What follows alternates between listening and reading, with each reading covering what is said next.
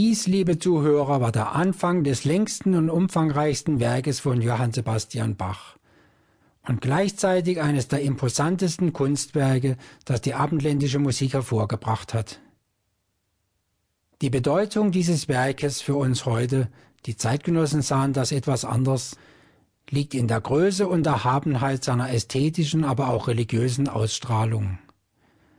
Auf der Höhe seines Könnens und Wirkens in Leipzig schuf Bach dieses Werk für den Karfreitag 1727. Erst hundert Jahre später, in jener denkwürdigen Aufführung durch den erst zwanzigjährigen Felix Mendelssohn Bartholdy, ist das Werk einem breiteren Publikum bekannt geworden. Die erste Aufführung ohne Kürzungen und Bearbeitungen, die auch Mendelssohn als notwendig erschienen, um dem Werk überhaupt eine Chance zu geben, kam erst 1912 zustande dann allerdings mit etwa 350 Musikern, während Bach selbst damals wohl mit weniger als einem Zehntel davon auskommen musste. Betrachten wir gemeinsam einige der wichtigsten Momente dieses Jahrhundertwerkes, das uns Bach, das Jahrhundertgenie, in so großer Vollendung hinterlassen hat. Zunächst allerdings ein paar Anhaltspunkte, damit wir das Werk in seiner Grundstruktur besser einordnen können. Bach bedient sich des Modells einer oratorischen Passion, wie in einem Oratorium, und damit wiederum wie in einer Oper ohne Szene, wird eine Handlung entwickelt, die in erster Linie durch einen Erzähler, hier den Evangelisten, vorgetragen wird.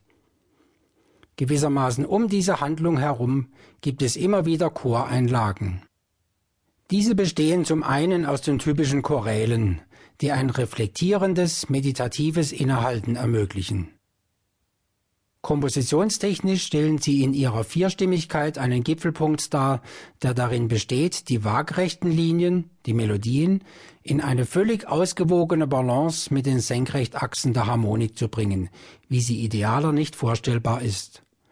Zumal wenn Bach, was wir hören werden, eine Choralmelodie mehrfach verwendet und sie dabei jedes Mal dem jeweiligen Text entsprechend individuell begleitet. Die zweite Aufgabe des Chores ist es, die Volksmenge darzustellen, die bisweilen in opernhaftem Agitieren ihren Wünschen und Gefühlen freien Lauf lässt. Indem sich Bach in der Gesamtanlage des Werkes für die Doppelchörigkeit entscheidet, ergibt sich eine weitere Möglichkeit der dramatischen Intensivierung. Hier ist dann auch der Anknüpfungspunkt gegeben, wo Bach ganz in das italienische Fach wechselt. Die Rezitative und Arien folgen dem Modell der neapolitanischen Oper, wie sie durch Scarlatti und Vivaldi vorgegeben war. Zehn der 15 Arien werden durch vorangestellte Rezitative vorbereitet, die allerdings immer melodiös sind und instrumental sehr farbenreich.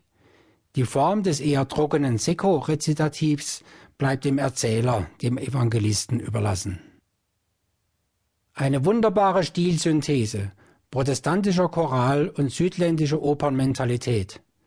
Ein Stilmerkmal übrigens, das Bach auch in fast allen seiner knapp 500 Kantaten realisiert. Doch nicht nur der Chor besteht aus zwei Teilen. Wir haben auch zwei Orchester, inklusive der jeweils dazugehörenden Continuo-Gruppen. Symbolisch steht diese Zweierstruktur für die zweite Person Gottes, also für Jesus als den Mittelpunkt der Handlung.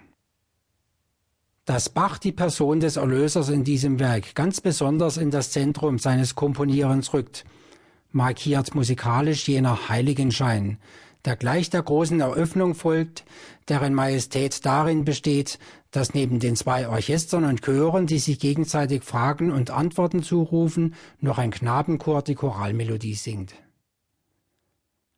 Achten wir einmal auf den Heiligenschein, der durch liegenbleibende Streicherakkorde erzeugt wird.